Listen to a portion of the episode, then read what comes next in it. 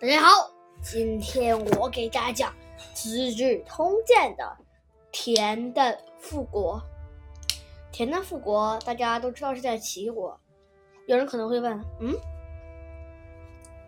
难道齐国还会复？齐国还需要复国吗？齐国难道还灭过国吗？齐国难道不是春秋时期第一个称霸的国家吗？他真的被？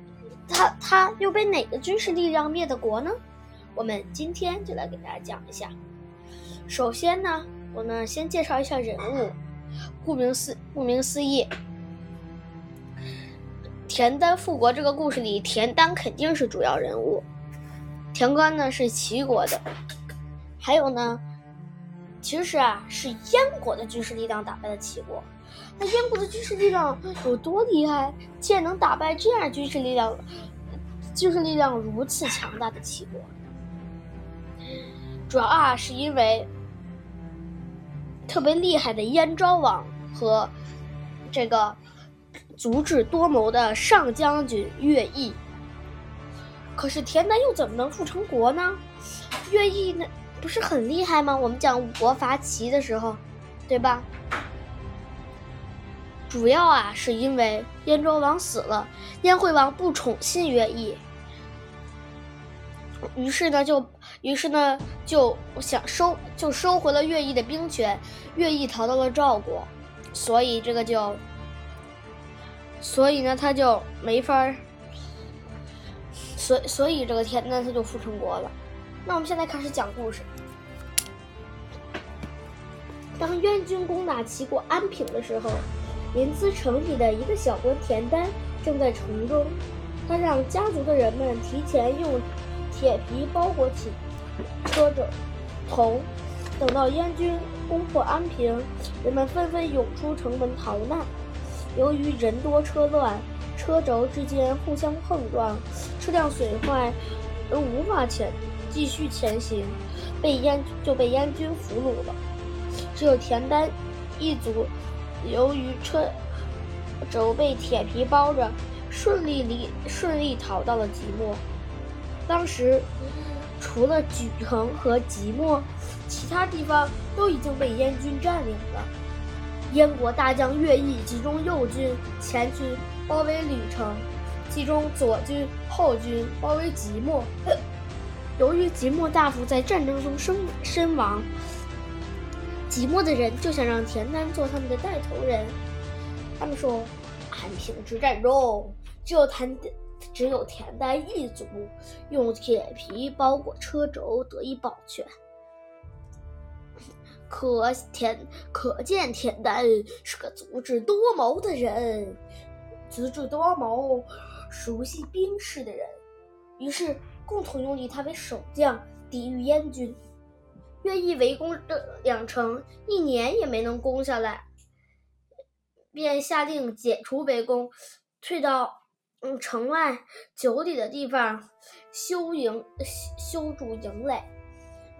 他下令说：“城中的百姓出来，不要抓捕他们；有穷困饥饿的，要赈饥，让他们继续操持操持旧业，以安抚新占的地区的人民。”过了三年，城还没有攻下来。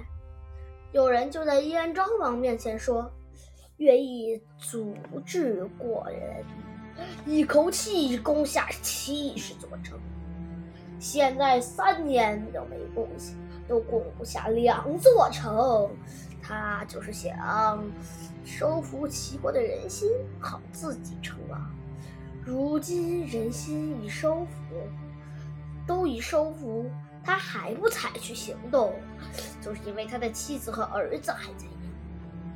况且齐国美女那么多，他早忘记了，他早会晚会忘记自己的妻子，还请大王做准，早做准备。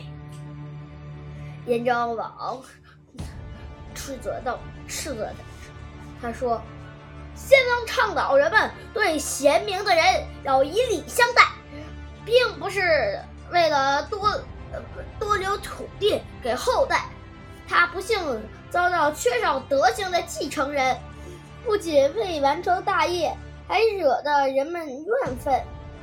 不到，不到，呃，齐国趁着我们国家动乱，夺我疆土，害我先王，谁能为我报仇，我就愿意，我就愿与谁一起，愿与谁一起分享燕国的大权。现在愿意大破齐国，退回齐国宗庙，齐国宗庙报了我的深血海深仇。齐国本来就应该归岳先生所有。如果岳先生能够坐拥齐国，与燕国结为友友好邻邦，共同抵御外国的入侵，这就是燕国，这才是燕国的福气。才是我真的心愿呀！你竟敢说出那样的话！燕昭王说完，就挑拨人给他处死了。接着，他又赏赐乐毅的妻子王后服饰，赏赐他的儿子王子服饰，配备好君王用的连车和上百辆跟随的车，派宰相送到乐毅那里，立乐毅为齐王。乐毅十分惶恐，不敢接受，一再拜谢，写下辞书，并宣誓以死效忠燕昭王。注意，这里他是以死效忠燕昭王，而不是以死效忠燕国，这两个是不一样的。因为燕昭王一死，他就不一定以死效忠燕国了。所以，要想打败乐毅，实在是太难了。田丹心里想。如果要是硬拼，我一定会失败。不等待时机，于是他安排将士们做好防备工作，并告诉百姓们要耐心等待。果然，很快，果然机会很快就来了。宠信乐毅的燕昭王死了，新继位的燕惠王不喜欢乐毅。注意，这里他又出现了“惠王”这个。和惠王其实是一个特别，有“惠”在这个字儿，在“惠”这个字儿，在国王的庙号里是特别特别常见的，什么赵惠文王、秦惠文王，呃，赵惠文王、秦惠文王、魏惠王、燕惠王，很多。田丹欢喜地说。除掉乐毅的时候到了，他派人混进燕混入燕国，到处散播谣言。乐毅早有做王的野心，只是先王对他恩重如山，才没有背叛。现在先王去世了，他打算自立为王。燕王本来就怀疑乐毅，现在又听了谣言，更是信以为真。他派齐杰接了乐毅的兵权，注意齐杰这是个人名哈。召他回国，乐毅知道此刻燕昭燕王换换将心居心不良，就乔装打扮逃到了赵国。这个其实我觉得他们的谣言也不一定不对，当时可能看是谣言。但是乐毅他可能一代一代一代一代远了，他可能确实会有背叛的野心，所以我觉得要那个先王要这个燕惠王多加防备还是对的。但是我觉得燕燕惠王这做的有点过了，他就直接换了一个大将，因为乐毅其实他还是很厉害的一个一个将领。乐毅一去，田丹的复国梦就能事半功倍了。他站在城头。向即墨的居民宣布：昨夜梦到神明指示，将有神人来做军师，协助我们打败燕军，齐国马上就能复国。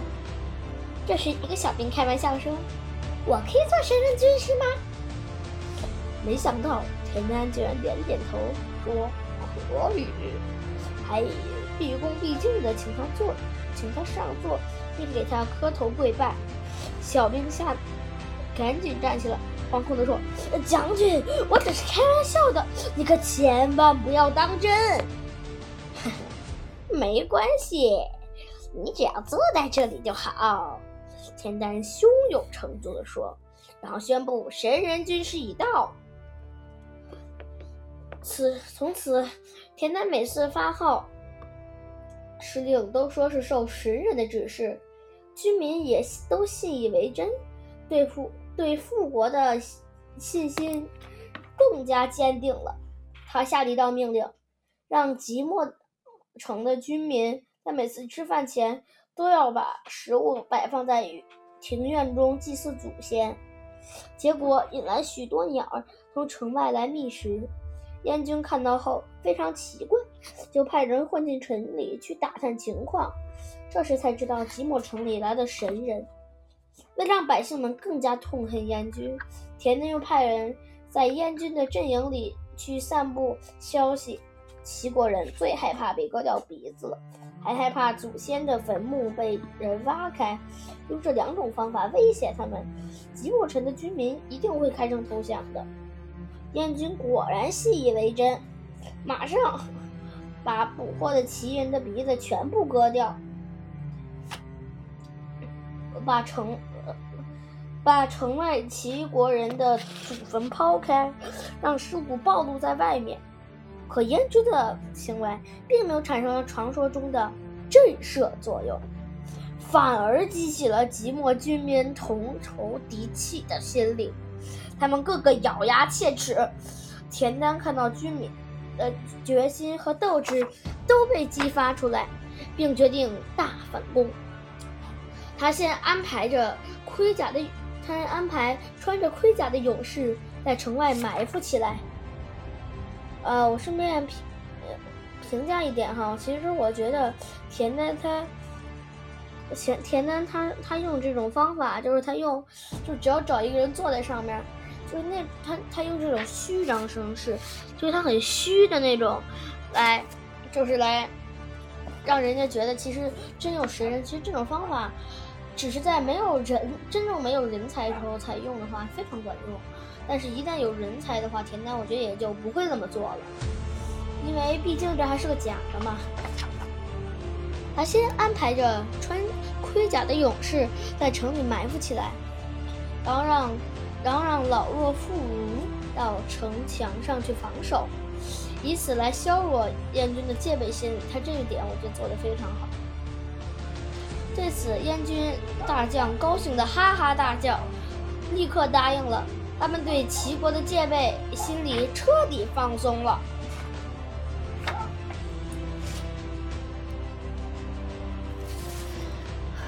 然而，田单在城楼上自言自语地说：“哼。”一会儿让你们尝尝火牛阵的滋味。他让他让人把一千多头牛的脚上绑上了尖刀，身上披了大红绸衣，五呃绘上五彩的天龙画的，背上嗯绑着浇了油脂的芦苇草的苇草。现在他们就开始彻底的大反攻了。深夜里，只听田丹一声令下，将士们点燃绑在牛背上的芦苇，一千头火牛一边痛得惨叫，一边拼命向燕军大营冲去。睡梦中的燕军被突如其来的怪牛惊醒，他们吓得不知所措，纷纷抱头鼠窜。疯狂的火牛横冲直撞，燕军被撞得死伤无数。火牛上火呃牛尾上的火把点燃了帐篷。整个军营瞬间变成了火海，跟在牛群后面的是五千壮士，乘胜追击，趁乱杀死主将齐杰。田丹，嗯，领将士一一收复了被燕国攻占的七十多座城池，然后他们前往临淄迎接齐襄王返回返都，因为他拯救了齐国。功劳最大，齐襄王就封他为安平君。你觉得安平君好小啊？这个官，他就是他不就是一个安平的首领吗？一般可能救国都封什么国相之类的感觉。但是君呢，一般说这个君，像孟尝君啊什么的，人一般都不是一般的人，一般都是指那种很厉害的人，会会被封为什么什么君。然后在这儿顺便讲一下原文，我们原文就是最后那一段。田单兵日益多，乘胜，燕日败亡，走至河上。走指的是逃啊，古代比较喜欢用走这个人。而其七十余城皆复焉，乃迎襄王于举入临淄，封田丹为安平君。出自《资治通鉴》第四卷。周祭祀，乃王中三十六年。这个意思呢，就是田兵是益，益就是越来越的意思。这个田丹的兵日每每天都越来越多，乘胜乘胜而入，燕日败亡，燕军望风而逃，走至河上。逃至河上，那个河指的是黄河，而其七十余城皆复焉，齐国失去的七十座座城池全部全部复归。田丹于是前往莒城迎接齐襄王回国，都临淄，这个就是把迎襄王与吕入临淄。襄王册封田丹为安平君，在原文上对应就是封田丹为安平君。好了，大家，呃，我最后呢想评一点他这个人物介绍里，他说田丹临淄人，这个今是安东临淄。战国时期齐国名将，为齐国收复失地七十多座城池。齐襄王封他为安平君，后又往赵国为相，封号为都平君。你说为什么他非得要？就他为为什么他要离开齐国呢？因为齐襄王他不对他很好吗？他都对齐国有复国之恩啊。这个呢，我具体也不太知道。如果你们知道的话，也可以在评论区留言。然后还有呢，就是这个中说这个。他历史关键点，他说：“终于在燕昭王死后，田单巧用反间计。这个反间计啊，我在三十六计里也讲过，大家也可以去听。好了，大家，我们今天的《资治通鉴》就先讲到这儿。明天我们就是讲鱼羽之战。这个呢，要我们要认识一位，认识一位赵国的名将，也就是这位名将的儿子，打了那场纸上谈兵的大战。”这个名将就叫赵独。好了，呃，这这这个人就叫赵奢，赵奢，这名将。他呢也是像廉颇、蔺相如那样，就是那种特别著名的大臣。这，但是他并不像廉颇、并像，并不像廉颇，就是他一直就是贵族出身。好了，大家，我们就讲到这儿，我们下次再见。